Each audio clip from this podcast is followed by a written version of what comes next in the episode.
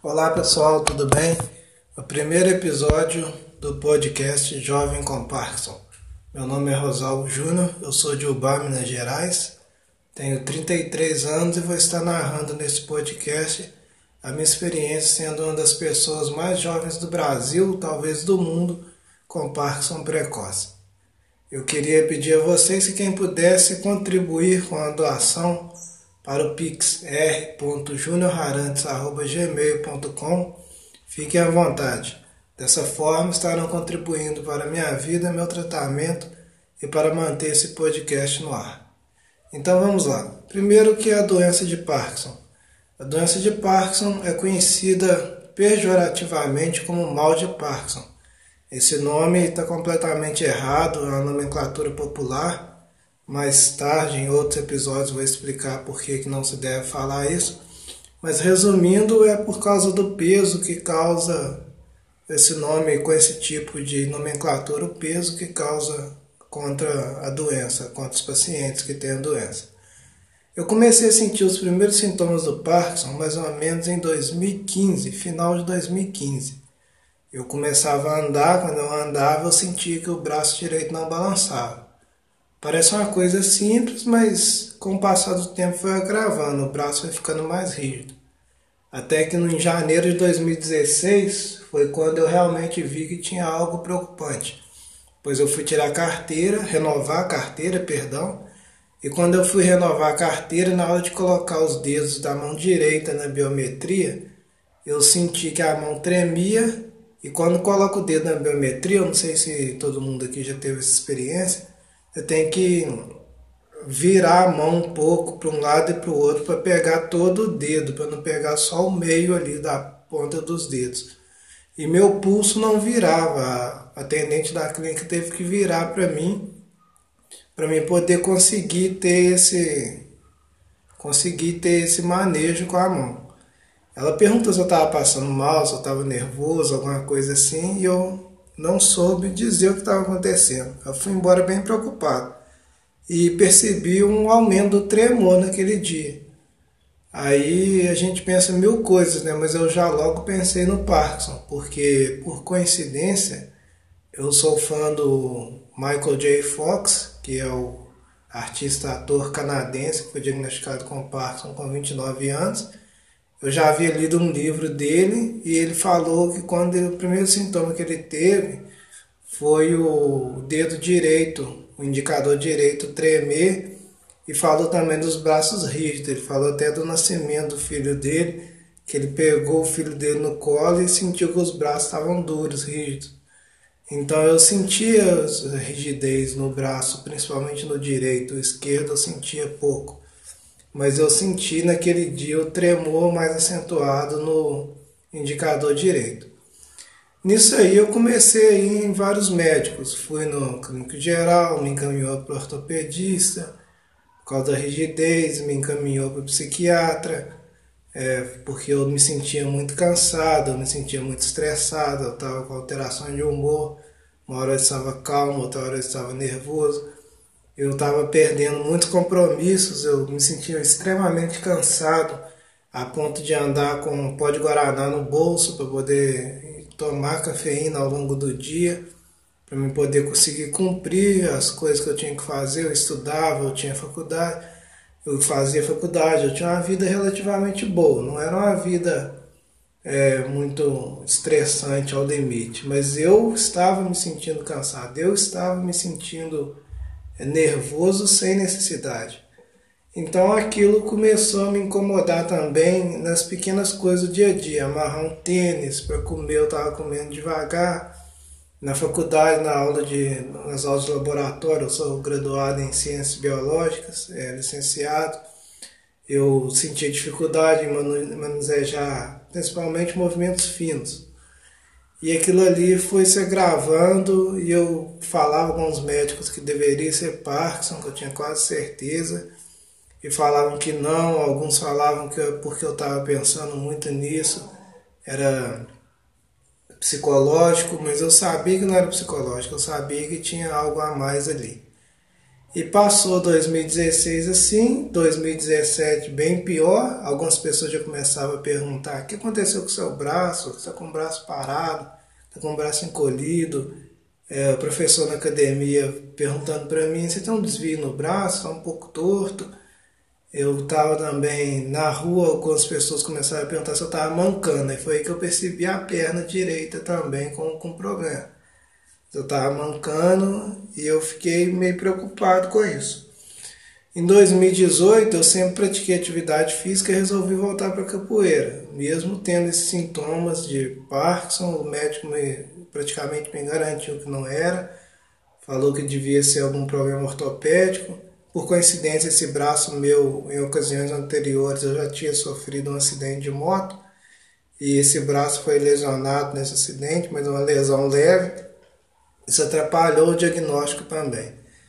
É, os médicos confundiram com a lesão da época do acidente, mesmo não tendo encontrado nada nos exames clínicos e exame de imagem, ultrassom de imagem do braço. Em 2018 eu voltei para capoeira, com treinando capoeira, eu estava com dificuldade para gingar, para colocar o braço correto na frente do rosto na hora de fazer os chutes. Até que eu conheci alguns médicos aqui em Umbá, um amigo meu que é estudante de medicina me indicou alguns médicos que levaram mais a sério o meu caso, vou dizer assim, que concordaram com a minha opinião de ser Parkinson.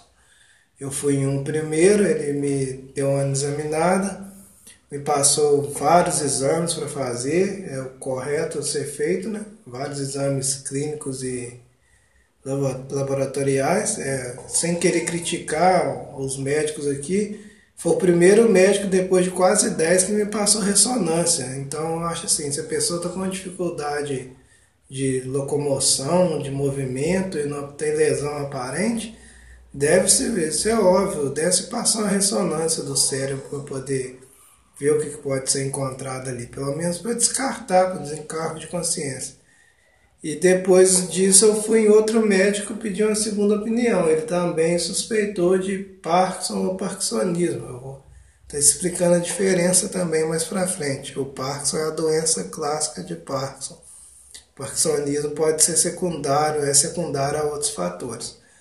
Então eu fiz o, o exame de ressonância, fiquei internado sete dias, fiz vários outros exames para saber de outras doenças, é, Inclusive até alguns residentes lá ficaram bem, bem desconfiados de mim no hospital que eu fiquei, acharam que eu estava fingindo.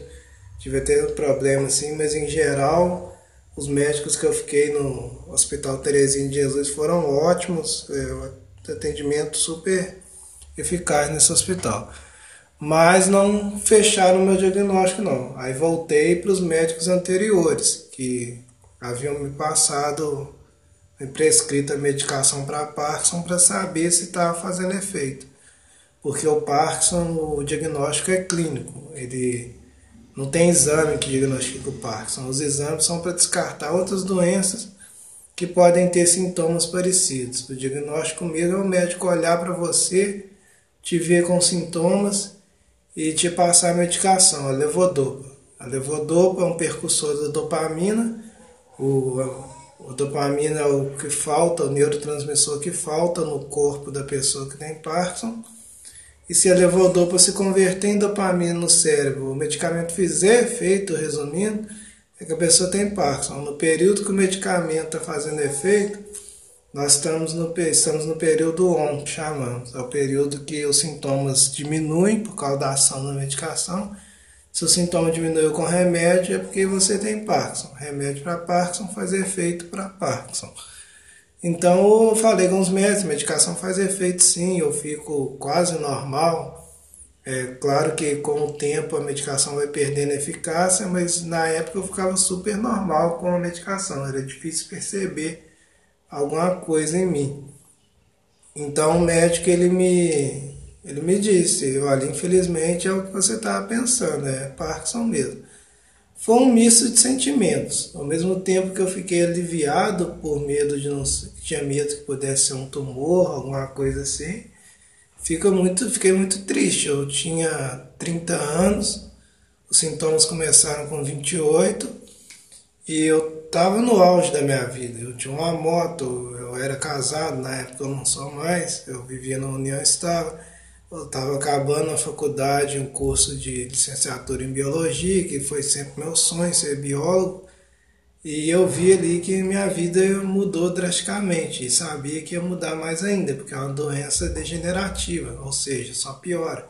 Tem os mecanismos para poder atrasarem as terapias, para poder atrasarem os sintomas, mas em resumindo, vai piorar.